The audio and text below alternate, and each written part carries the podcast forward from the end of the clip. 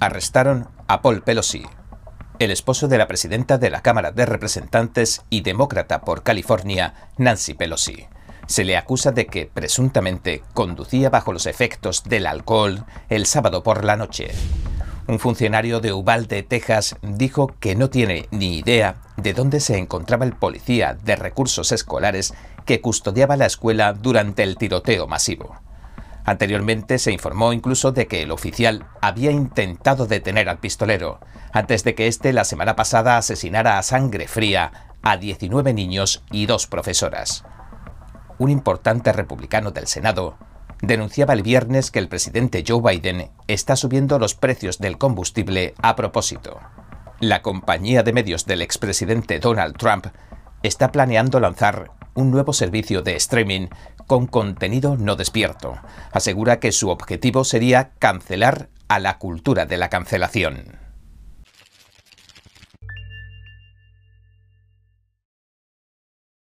Bienvenidos a En Primera Plana, soy David Rojas. Recuerda que estamos en Telegram, que nos puedes ver en Epoch TV, de Epoch Times, y que si no tienes tiempo, mientras cocinas, conduces o haces la compra, puedes escuchar nuestros audios en varias plataformas de podcast. Y ahora entremos en materia. Bien, hace un par de semanas, unos 100 millones de personas de todo el mundo celebraban su creencia en los valores universales de la verdad, la compasión y la tolerancia. Tenía lugar el 30 aniversario de la presentación al público de la meditación Falun Gong o Falun Dafa, que se practica a día de hoy en más de 100 países de forma libre y gratuita. Sin embargo, si practicas Falun Dafa en China, corres el riesgo de que te persigan tanto a ti como a tu familia. Un incidente inquietante lograba escapar al bloqueo informativo que impone el régimen comunista de Beijing a nivel nacional. Los policías de la ciudad de Shenyang, en la provincia de Liaoning, detuvieron a Liu Xinfei, un hombre chino de 74 años, después de irrumpir repentinamente en su casa. Le dijeron que tan solo querían administrarle una vacuna COVID-19 y se lo llevaron sin mostrar ninguna orden de registro ni arresto, algo que por otra parte es usual en China. Los agentes allanaron su domicilio y confiscaron sus objetos personales, entre los que se encontraban materiales que informaban acerca de cómo el Partido Comunista Chino, PCC, persigue a sangre y fuego a la práctica espiritual pacífica desde hace más de dos décadas.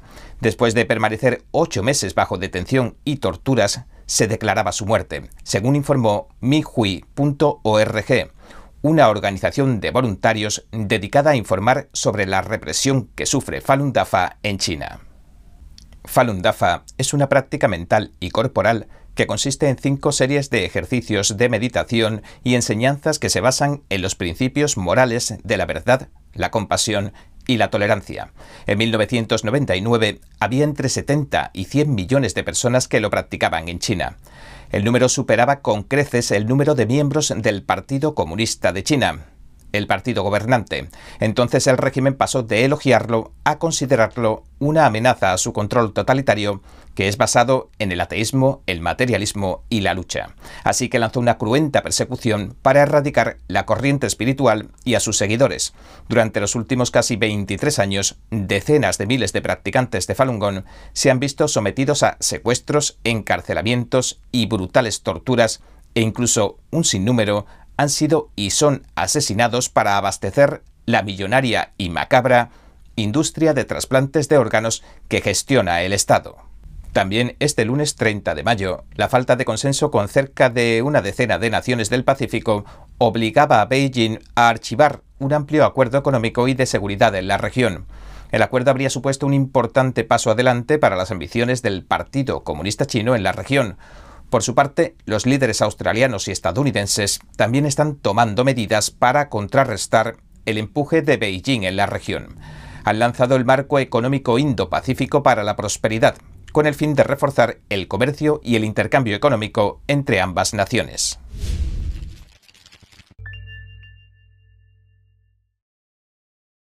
Robots asesinos, material de la ciencia ficción pero se está convirtiendo en algo demasiado real. Hay una carrera por la inteligencia artificial y las armas no tripuladas que podría cambiar el panorama bélico. En este informe especial analizamos cómo el régimen chino está aprovechando su gran cantidad de datos para convertirlos en armas, de dónde proceden esos datos y cómo los estadounidenses están ayudando sin saberlo. No se pierdan este y otros programas especiales de China en Foco disponibles en Epoch TV del periódico Epoch Times en español.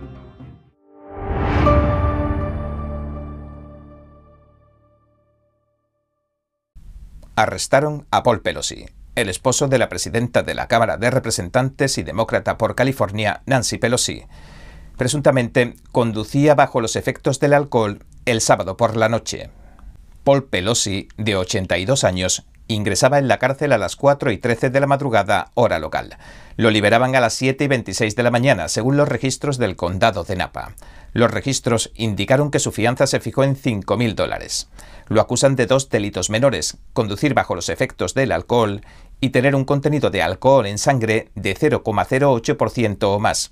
El condado de Napa está situado en la zona de la Bahía de California y está cerca de San Francisco, el distrito que la presidenta Pelosi ha representado durante décadas. Un portavoz de la oficina de Pelosi confirmó que estaba al tanto de los informes y le dijo al Epoch Times lo siguiente. La presidenta no hará comentarios sobre este asunto privado que ocurrió mientras se encontraba en la costa este. Pelosi tampoco ha hecho ninguna mención pública de la detención de su marido. Un funcionario de Uvalde, Texas, dijo que no tiene ni idea de dónde se encontraba el policía de recursos escolares que custodiaba la escuela durante el tiroteo masivo. Anteriormente se informó de que el oficial había intentado detener al pistolero antes de que éste la semana pasada asesinara a sangre fría a 19 niños y dos profesoras. Hasta ahora ha habido informes contradictorios sobre dónde estaba el policía de la escuela cuando el joven y desquiciado pistolero de 18 años, Salvador Ramos, entró en la escuela primaria Rob. También han surgido preguntas sobre por qué un profesor abrió la puerta por la que entró Ramos algunos minutos antes de la tragedia y por qué la policía esperó casi una hora para entrar en la sala y disparar al joven armado. El domingo el comisario del condado de Ubalde, Ronald Gers, le decía a CBS News lo siguiente. Estoy como mucha otra gente, seguimos sin saber nada de eso. Pues seguimos conociendo las novedades que van saliendo a la luz. Mi corazón está con la comunidad. Estamos destrozados emocionalmente. Las autoridades siguen sin aclarar dónde se encontraba el agente que aún no han identificado. Solo dijeron que no estaba en la escuela el martes. Cuando escuchó la llamada al 911, según dijeron, sobre un hombre armado con una pistola, condujo hasta la parte trasera de la escuela, donde vio a un hombre pero que resultó no ser el sospechoso, sino otro profesor. La policía de Ubalde también ha recibido críticas por el tiempo que tardó en responder y detener al tirador. Ramos, el asesino, caía abatido unos 90 minutos después de entrar en la escuela. Pese a que los policías entraron al edificio poco después que Ramos, ninguno intentó derribar la puerta para entrar al salón de clases. Steve McCraw, el jefe del Departamento de Seguridad Pública de Texas, que no participó en la respuesta de las fuerzas del orden, admitió que retrasar la entrada en la sala donde se encontraba Ramos fue una decisión equivocada. Dijo que los agentes creían que el sospechoso estaba atrincherado en dos aulas conectadas y que los niños ya no corrían peligro. Mientras tanto, desde el interior se realizaron varias llamadas al 911. En una se decía que todavía había ocho o nueve niños con vida. Durante sus declaraciones públicas del viernes, el gobernador Greg Abbott dijo que estaba furioso porque le habían engañado en cuanto a los detalles de la respuesta de las fuerzas del orden. Y añadió. Hay personas que se merecen tener más respuestas, y esas son las familias cuyas vidas han sido destruidas. Necesitan respuestas precisas y resulta inexcusable que puedan haberse visto sometidas a cualquier tipo de información errada. La masacre de Ubalde es el segundo tiroteo más mortífero en una escuela K-12 o hasta los 12 años que se registra en el país. El peor tuvo lugar en 2012 en la escuela primaria Sandy Hook de Newtown, Connecticut, y se saldó con 26 muertos, 20 niños y 6 adultos. Un importante republicano denunció el viernes que el presidente Joe Biden está subiendo los precios del combustible a propósito. El senador Lindsey Graham, republicano de Carolina del Sur, hizo las declaraciones en el programa de María Bartimoro en la Fox. La presentadora le preguntó qué opinaba sobre los recientes comentarios de Biden, quien dijo que el aumento de los precios de la gasolina es parte de una transición increíble. Graham respondió. Este es un esfuerzo consciente de la administración Biden para destruir la producción de combustibles fósiles en Estados Unidos, para alejarse de los combustibles fósiles y ustedes están viviendo esta experiencia. Se trata de un cierre irresponsable de la producción de petróleo y gas en Estados Unidos que nos hace más dependientes del petróleo y el gas de los malhechores y está destruyendo la economía estadounidense. Biden calificaba el lunes el aumento del coste de la gasolina en Estados Unidos como una transición increíble a las energías verdes, mientras respondía a las preguntas de los periodistas durante su viaje a Japón. Dijo lo siguiente. En lo que respecta a los precios de la gasolina, estamos atravesando una increíble transición que, si Dios quiere, cuando termine, seremos más fuertes y el mundo será más fuerte y menos dependiente de los combustibles fósiles. El presidente Biden realizaba el comentario mientras el coste medio nacional del galón de combustible se situaba en un nivel récord que ronda los 4 dólares y 60 centavos. En varios estados ya se está pagando más de 6 dólares. Biden posteriormente pasó a atribuirse el mérito de que los precios del combustible no sean aún peores. Sus comentarios inmediatamente recibieron las críticas de los republicanos.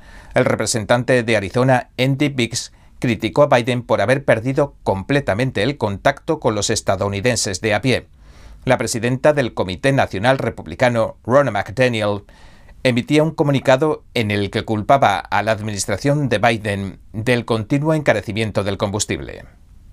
Otro día, otro nuevo récord en el precio de la gasolina en la América de Biden.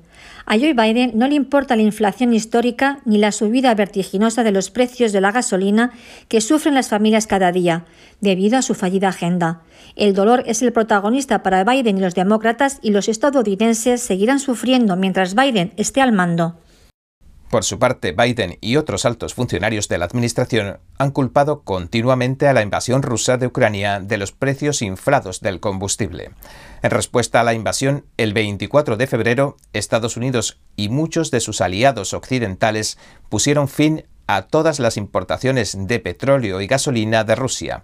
Y aunque el coste de la gasolina se disparó drásticamente después de que Rusia invadiera Ucrania en febrero, no había dejado de subir de forma constante durante el primer año de mandato de Joe Biden.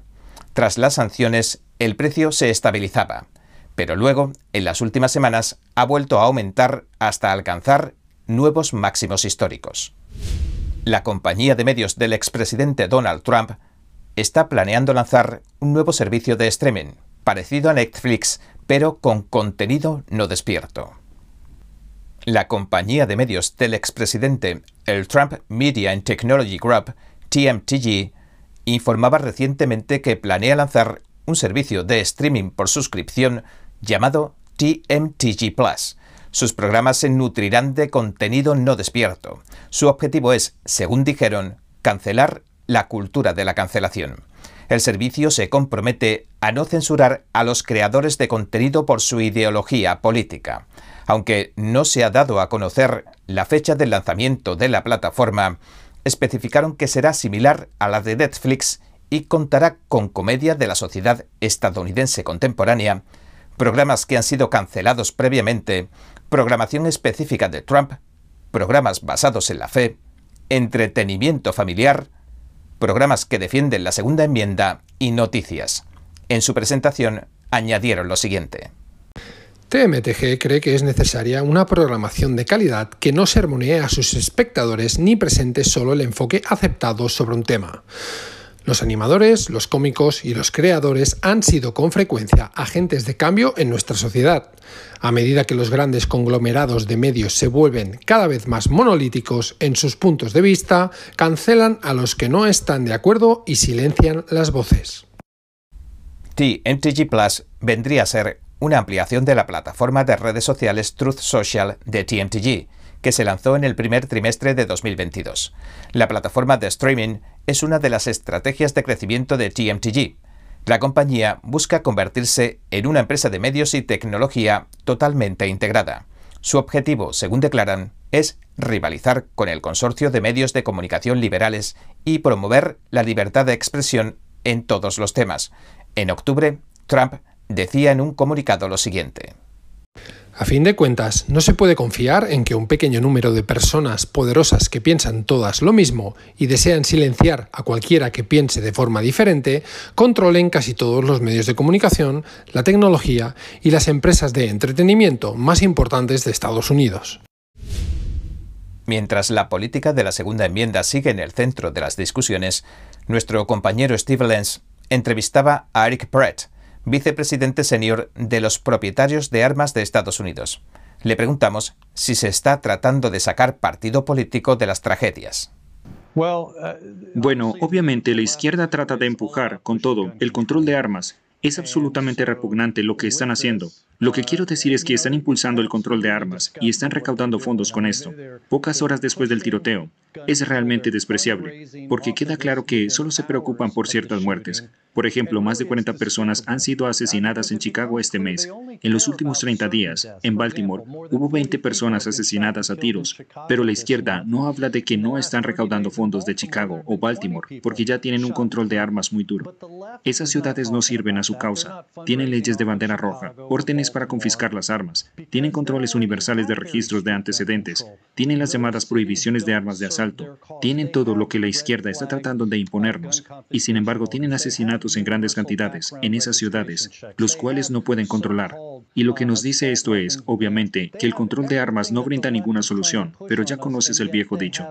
¿Cuál es la definición de la locura? Redoblar la apuesta aunque se vea que no funciona. Y eso es exactamente lo que está haciendo la izquierda. Les recordamos que en 2019 todos vimos lo que sucedió en Texas. Un loco estaba a punto de abrir fuego en una iglesia cuando un agente retirado del FBI sacó su arma oculta y mató al tirador, neutralizándolo. Y le preguntamos si había más casos de este tipo de los que simplemente no escuchamos hablar mucho. Sí, y de hecho, trágicamente, muchas veces donde ocurren muchos asesinatos, en muchas ocasiones les pone fin un buen tipo con un arma. Uno de los tipos que trabajaba con nosotros se llama Steven Wilford. También ha sido en una iglesia de Texas. Ahora, Lamentablemente, de todos los que estaban en la iglesia de Sutherland Springs, solo el tipo malo llevaba un arma ese día. Pero cuando Stephen Wilford, que vivía al final de la calle, escuchó el tiroteo, salió corriendo de su casa descalzo con su AR-15 y llamó al tipo de la iglesia. El tipo salió y Stephen lo hirió mortalmente.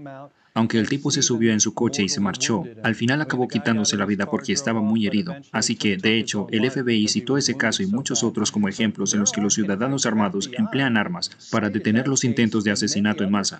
Creo que es realmente importante señalar que en la mayoría de los casos, estos asesinos tratan de buscar un lugar que sea una zona libre de armas. Sabes, el 81% de la policía está de acuerdo en que los profesores y el personal deben estar armados y con buena razón, porque ninguna escuela ha tenido un tiroteo en masa donde había profesores y profesionales armados, pero trágicamente ese no fue el caso en la escuela de Texas. La policía no se apresuró a entrar, y esta escuela, esta escuela de Texas no participaba en el programa que permite a los profesores estar armados, así que era una zona libre de armas. Y repito, esa es la que los asesinos a menudo eligen como objetivo.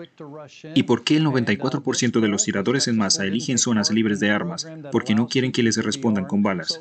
Por eso no toman como objetivo las comisarías de policía o las ferias de armas. Por eso los asesinos aman el control de Y tristemente eso es lo que le sirvió a este asesino en Texas.